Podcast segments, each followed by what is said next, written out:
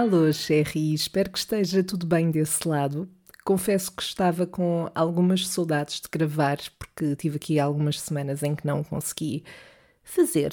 O que é péssimo, porque eu tive, e acho que já tinha comentado, eu tive o, o, investimento de, para esta temporada até gravar os episódios com alguma antecipação, alguma antecedência para poder garantir que saía um episódio todas as semanas, mas houve ali um mau cálculo da minha parte uh, em termos de algumas das de alguns dos períodos em que eu estive fora e depois não consegui gravar. O que acontece? Acontece que depois acabei por atrasar essa logística toda e acabei por voltar ao ritmo que tinha antes, que é praticamente todas as semanas um, gravar e editar. E isso é muito difícil. Pelo menos tem sido muito difícil para mim para encaixar uh, no resto das coisas, mas a verdade é que depois existem sempre outros fatores que, que influenciam. Eu recentemente tive, tive aqui com alguma dificuldade em falar. porque fiz uma mini cirurgia, uma, um procedimento uh, gengival e estava cheia de pontos e, e, pronto, e foi uma altura muito desafiante. Já vou uh, aprofundar mais este tópico. E, bom, entretanto, hoje decidi gravar, um, ter aqui a conversa em dia, mas acima de tudo decidi fazer um daqueles episódios que eu particularmente gosto bastante e que são os episódios aleatórios. É tipo, para mim é tipo o episódio salada de fruta, uh, em que vou a diferentes uh, histórias e partilhas um, e que no fundo são coisas aleatórias que não se relacionam, mas que no final de contas vão todas dar ao mesmo, que é o facto de serem situações constrangedoras. E eu fui-me lembrando de algumas que hum, eu espero não ter já referido aqui alguns no podcast, mas acho que não. E portanto hoje decidi partilhar uh, contigo um, a minha visão e a minha experiência sobre alguns temas e algumas situações constrangedoras, porque lá está, isto é a base do meu dia a dia. E vou começar por uma situação que me aconteceu muito recentemente. Uh, isto já me deve ter acontecido no passado, mas se aconteceu foi para aí no máximo uma, duas vezes na minha vida inteira, uh, nos meus 27 anos de vinda, de vinda, de, de vida neste mundo. Um, e, epá, são daquelas coisas que nos escapam completamente, mas que, para quem está de fora, pode ter uma interpretação completamente diferente. Então, uh, eu tive um jantar com uns amigos meus do mestrado e hum, eu levei uh, um outfit, estava a sentir e tal, e uma das peças que uh, incluía, que estava incluída nesse outfit, era um, uma. Pronto, era nova, eu tinha comprado recentemente. E uma das peças desse outfit era nova, eu tinha comprado recentemente, ainda não tinha usado e ainda não tinha tirado a etiqueta. Um, porque queria experimentar primeiro, ver também se combinava com outras roupas e assim, pronto.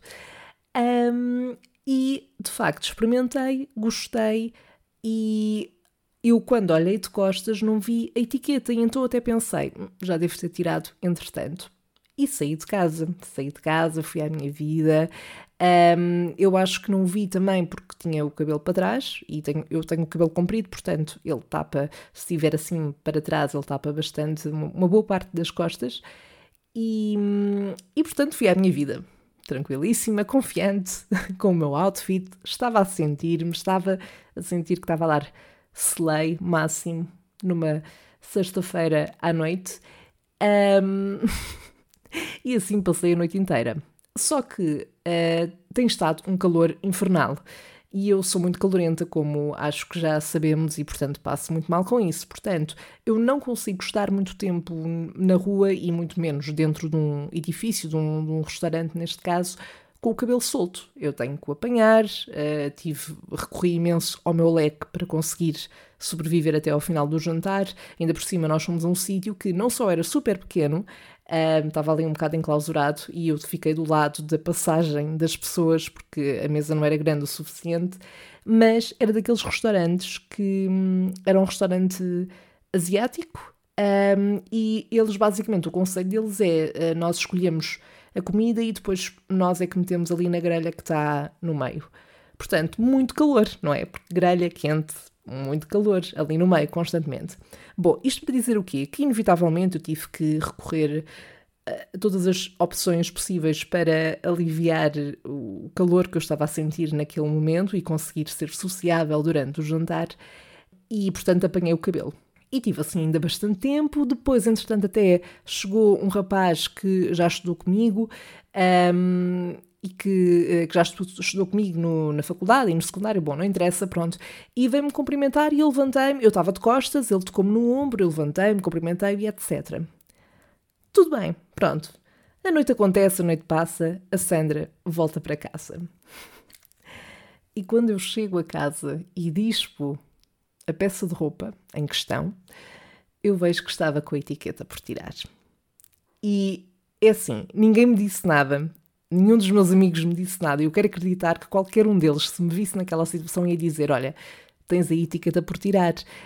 Um, e tentávamos arranjar ali uma solução. Pronto, nem que eu despisse aquela parte da, da roupa, porque não era aquela, aquela peça de roupa, aliás, porque não era essencial, guardava e pronto.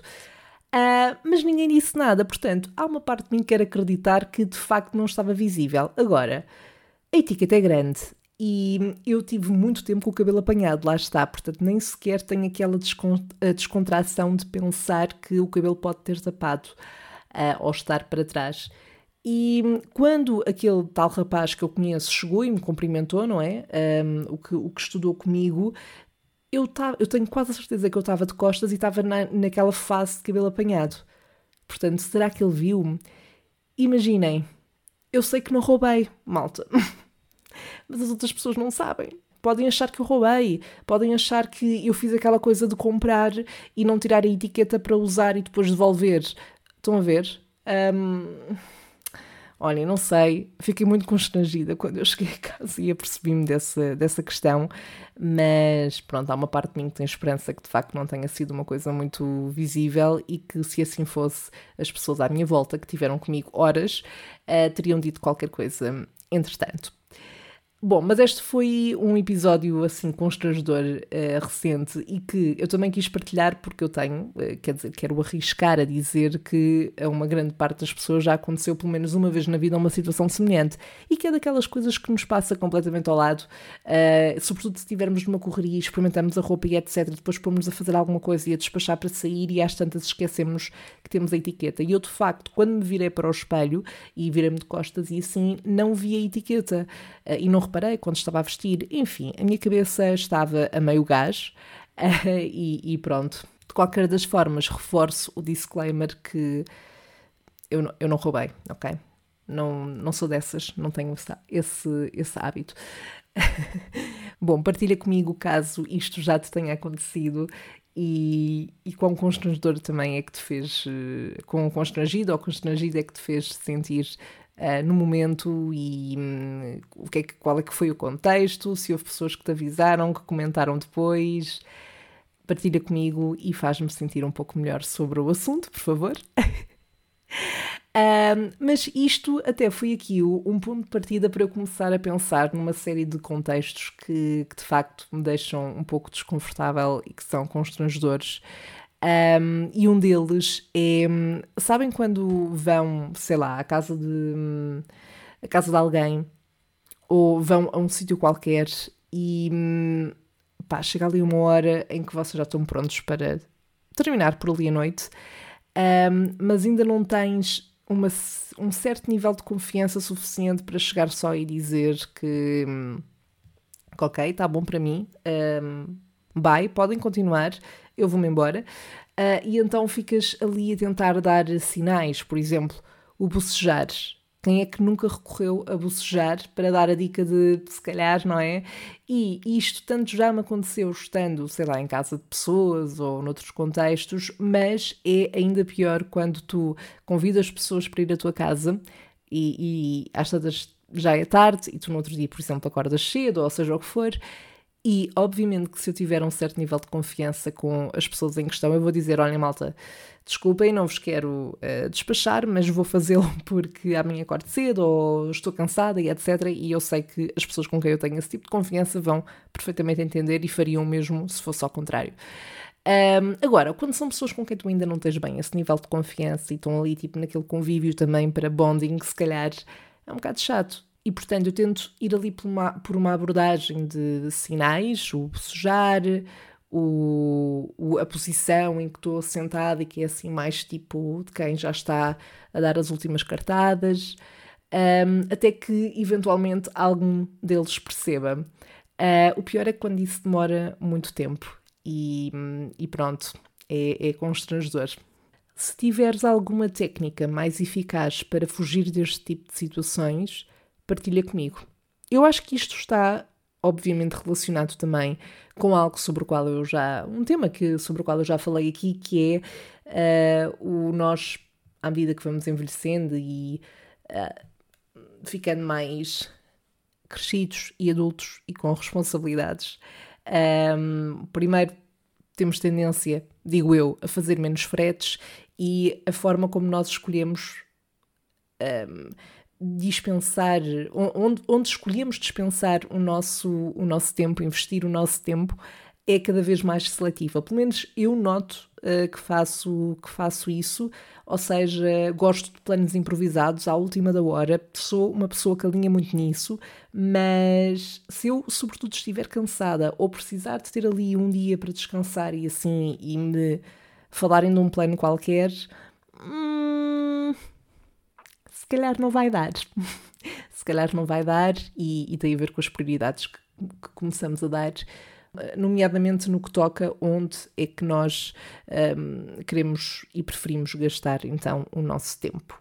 Mas partilha comigo se isto também te acontece ou se as pessoas com quem tu estás são uh, bastante chill e tu podes logo dizer uh, que a noite, pronto, que queres ir embora ou que queres que elas se vão embora a, a certa altura ou se também costumas estar nestas posições assim um bocadinho desconfortáveis. Uma coisa que me acontece de vez em quando é quando estou a falar com alguém ou alguém está a interagir comigo, nomeadamente pessoas, lá está, mais uma vez, com quem eu não tenho grande grau de confiança, ou até, como me aconteceu recentemente, com uma trabalhadora do, uma, do, do restaurante onde fui, um, e, e, a pessoa começa a dizer-me algo e a rir-se, e eu não percebi, e então pergunto, não é? Ah, desculpe, e digo desculpe, não percebi, não percebi pode, pode repetir, e a pessoa repete.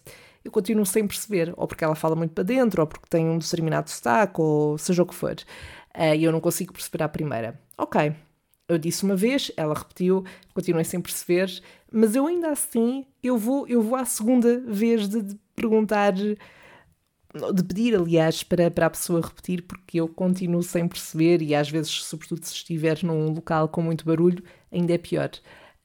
E a pessoa repete outra vez. E esta tantas ela está a rir, mas o riso já está a ser um bocado nervoso, porque ela já repetiu a mesma coisa três vezes. Eu também já estou a rir nervoso, porque pela terceira vez que ela disse a mesma coisa eu não consegui perceber. E quando chega à terceira vez, eu, eu vou ser honesta, eu, eu aqui vou para o meu uh, mecanismo de defesa de rir só e esperar que o meu riso encaixe no que quer que ela me tenha dito uh, e não digo mais nada, rio só, tipo, como reação e hum, se a pessoa aceitar esta minha reação é porque, ok, está tudo bem. E isso aconteceu-me recentemente então com, com esta, esta senhora que trabalhava então no restaurante a que eu fui e que nos estava a, atender e a servir e ela disse-me qualquer coisa, pá, muito simpática, só que eu não percebia nada, não percebia.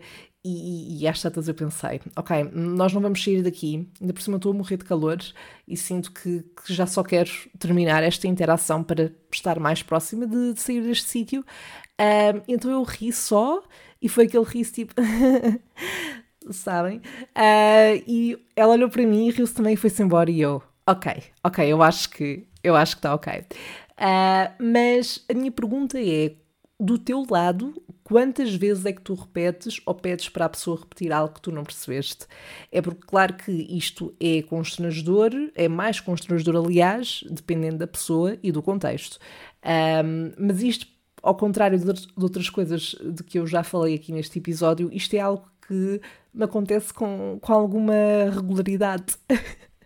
e nomeadamente ou é com pessoas que eu não conheço, um, na sua maioria, ou com pessoas que eu conheço, mas com as quais não tenho uma relação de confiança, uh, e então é muito constrangedor estar a insistir para a pessoa repetir uh, e correr o risco de ela pensar que somos um bocadinho limitados a nível mental. Um, neste caso, que eu sou limitada a nível mental. E, e, acredito que isso possa já ter passado pela cabeça de algumas pessoas. E eu não sou surda, juro, juro que não sou. Por acaso eu tenho uma boa audição. Um, pá, mas há pessoas também que, que, falam de uma forma que é difícil, não é? Ou comem as palavras, ou falam muito abaixinho. Não é fácil. Não, a interação humana não é fácil, é isto que eu concluo. Um, mas partilha comigo caso, caso isto também te aconteça muitas vezes e se tens algum mecanismo além do um, sorrir só, ou então também há o ah, pois. Eu acho que o pois acaba por encaixar na maior parte das coisas, a menos que ela me tenha dito que alguém faleceu e eu dizer pois e rir-me, se calhar não é a melhor abordagem. Mas à partida não seria esse o tema da questão. Ok, Cherry, outra coisa muito constrangedora para mim é interação com crianças. Eu, eu não quero ser exagerada na forma como vou colocar isto, mas eu entro às vezes um bocado em pânico quando vejo uma criança aproximar-se de mim e começo logo a pensar: ah, será que é daquelas que querem falar muito? Será que eh, vai querer brincar? Será que vai só ficar a olhar para mim e eu vou ter que ter algum tipo de interação enquanto adulta hum, fofa para uma criança um, que me está a fazer um olhar petrificado e que não desvia, mas mesmo quando é uma interação, uma conversa, eu sinto que há muita gente que é ótima nisso, interagir com crianças. Eu sinto que sou fraquíssima um, e aborrecida. Eu fico constrangida e um, eu sinto que obrigatoriamente vou para, aquela, para aquele tom de voz, não é? Que se usa muito com as crianças, tipo olá, ou seja, muito infantil. E, e, é estranho para mim, não sei, não sei explicar.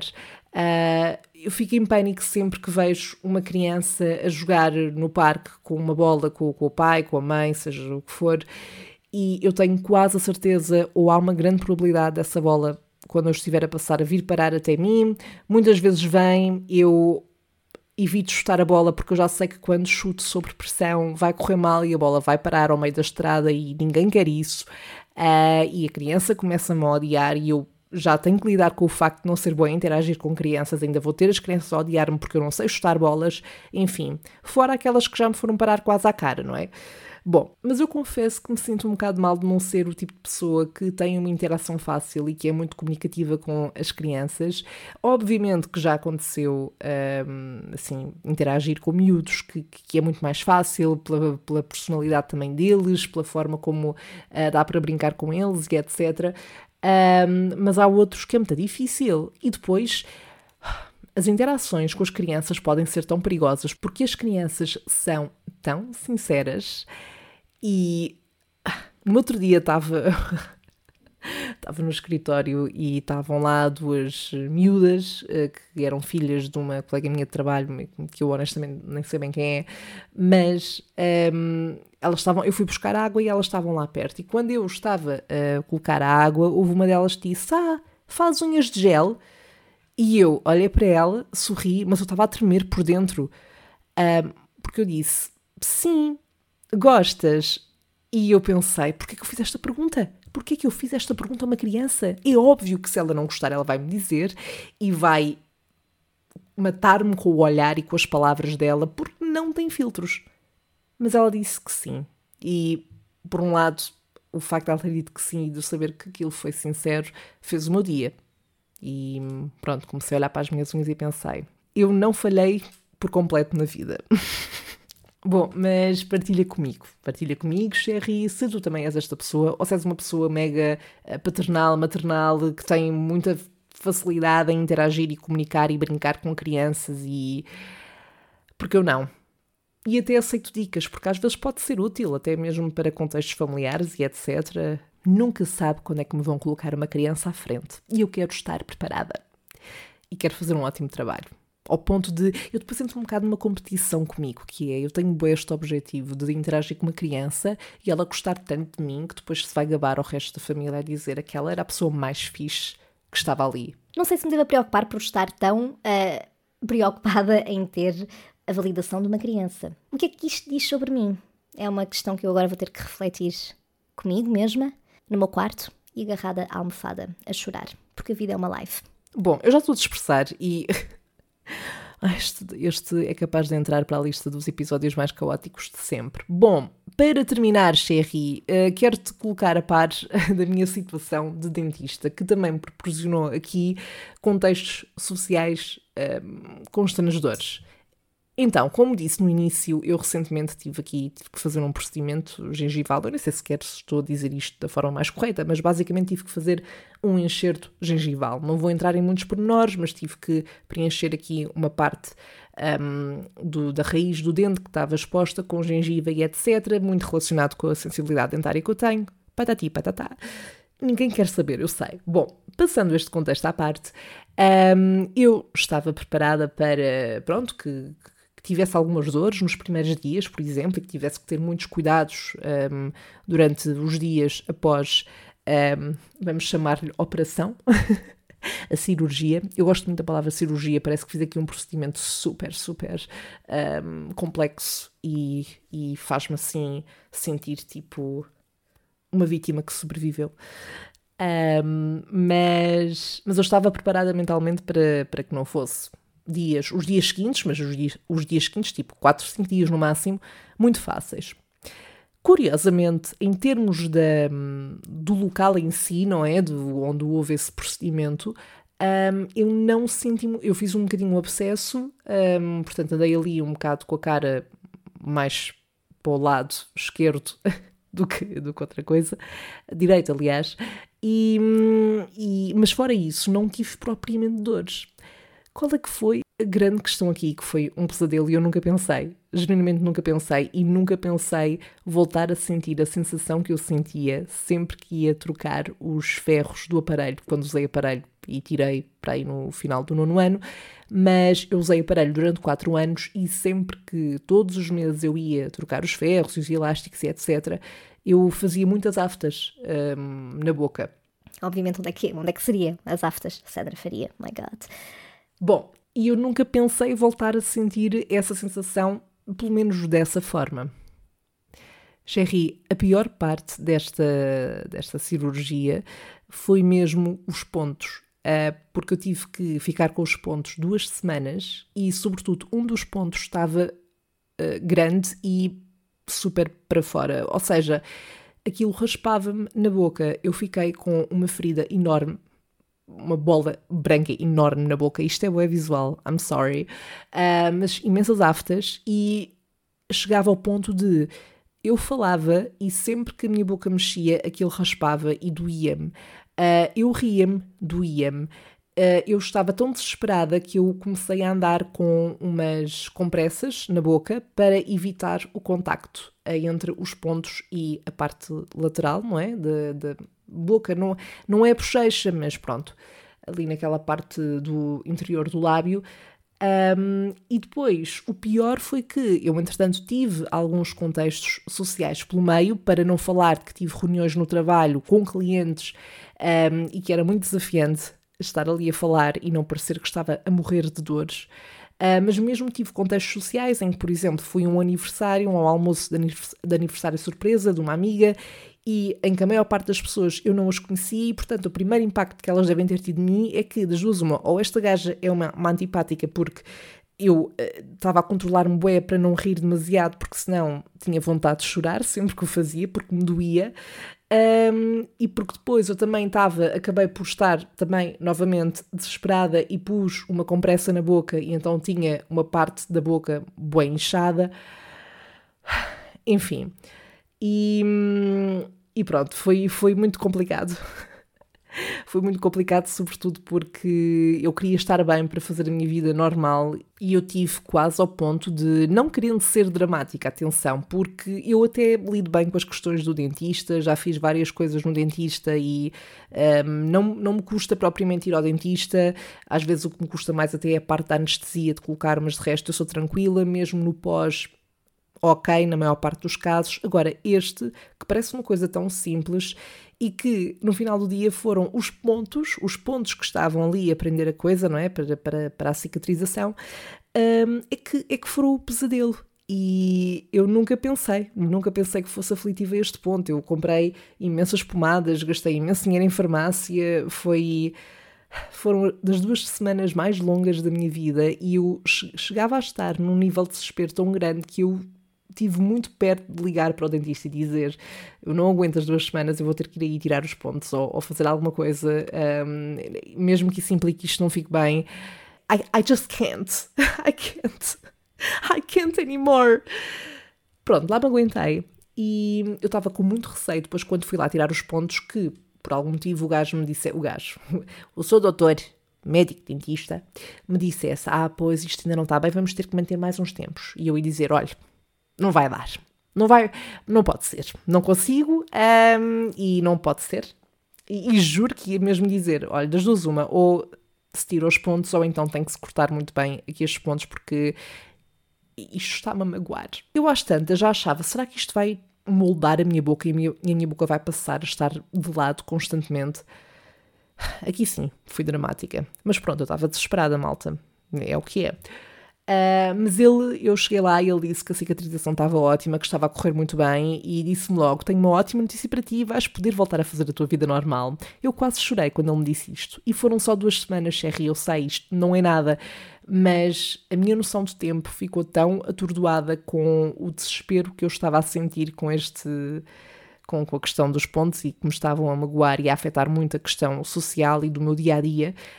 Um, por isso eu fiquei mesmo, mesmo, mesmo contente. Eu saí do dentista praticamente aos pulos e não estou a usar isto como uma metáfora, como uma analogia. Foi literal, eu, eu estava mesmo excited. Um, mas, mas pronto, Queria, queria partilhar também este episódio mais recente porque eu acho tantas. Eu estava a fazer uma figura de parva constantemente para as outras pessoas, na forma como falava, na forma como ria, uh, na forma como tinha que explicar a pessoas que eu nunca tinha conhecido na vida e que também queria que tivessem uma boa imagem de mim, assim, pelo menos uma imagem normal. Uh, e tive que estar constantemente a dar este contexto. Depois, eu recentemente fiz aqui uma. Uma, uma cirurgiazinha e, portanto, estou aqui com, com esta situação. E curiosamente houve algo que me. Eu, nesse aniversário que eu tive, uh, às tantas já estava um bocadinho com os copos e deram um, um shot de medronho para a mão. E eu confesso bebi aquilo e ardeu-me tanto, tanto, tanto, tanto, tanto, na, sobretudo na parte onde tinha as aftas, claro. Mas Cherry, eu fiquei impressionadíssima porque durante o resto desse dia e no dia seguinte eu já não estava a sentir praticamente aftas e parecia que aquilo tinha queimado, de certa forma. Uh, e fiquei tão entusiasmada que pensei, ok, ainda aguento mais uma semana, tranquilo, isto já está a passar. Pronto, depois passado dois dias voltou o mesmo drama e eu quis, quis chorar. Uh, mas fica aqui a dica, se, se, estiverem a passar mal com aftas ou assim, experimentem beber um medronhozinho. Pode ser que, pode ser que ajude. Bom, é assim que fechamos esta conversa de café com esta dica super útil, mas não vou já já embora, porquê? Porque temos a música deste episódio. E hum, para terminar esta conversa de café, eu acho que esta música faz sentido. Uh, não só porque é uma música que me deixa sempre muito bem disposta, mas porque sobretudo a parte do refrão, uh, acho que resume bem um, o todo deste episódio e a vida no geral, que é muitas vezes nós chegamos a, a uma altura em que estamos só staying alive, trying to stay alive. E se ainda não chegaste lá, a música de que estou a falar é dos famosos Bee Gees, chama-se Staying Alive e hum, é uma música muito fixe para a disco e apesar de ser super animada e disco vibes, um, eu acho que é muito isto, não é? Todas estas situações constrangedoras que fazem parte do nosso dia a dia, dos contextos em que, em que estamos inseridos, um, acabam muitas vezes por se resumir a: ok, eu só quero superar este dia e staying alive.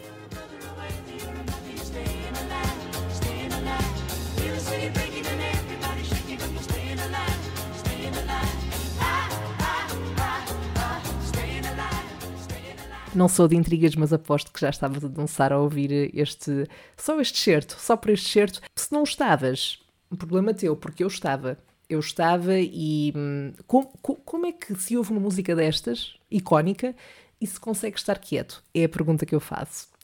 Mas bom, Sherry, chega de conversa por agora. Obrigada por teres estado desse lado. Partilha comigo o que é que achaste sobre estes exemplos de situações e de contextos assim mais constrangedores. E partilha comigo as tuas experiências também, por favor. Um, e nós vamos falando pelas redes sociais do Salve Seja, Salve Seja Podcast, no Instagram e no Facebook, até nos voltarmos a encontrar na nossa próxima conversa de café. Até lá! Bye! No próximo episódio! Quais é que são os teus? Well, não lido, vou para o meu quarto chorar. That's life, honey. Yeah, mas é que Aguenta-te. Eu sinto que uma coisa que resume bué esta fase uh, dos, dos 20 é chorar agarrado à almofada. No quarto, alone. E, e, tipo, como se fosses Yeah. a, tua pequena criança, tipo, a vir ao de cima e a dizer, por favor, que isto passe, por favor. Yeah. Vou fechar os olhos. Um, dois, três. Fuck, ainda não passou. Continua. cara. continua, continua. The struggle is real, honey. Yeah.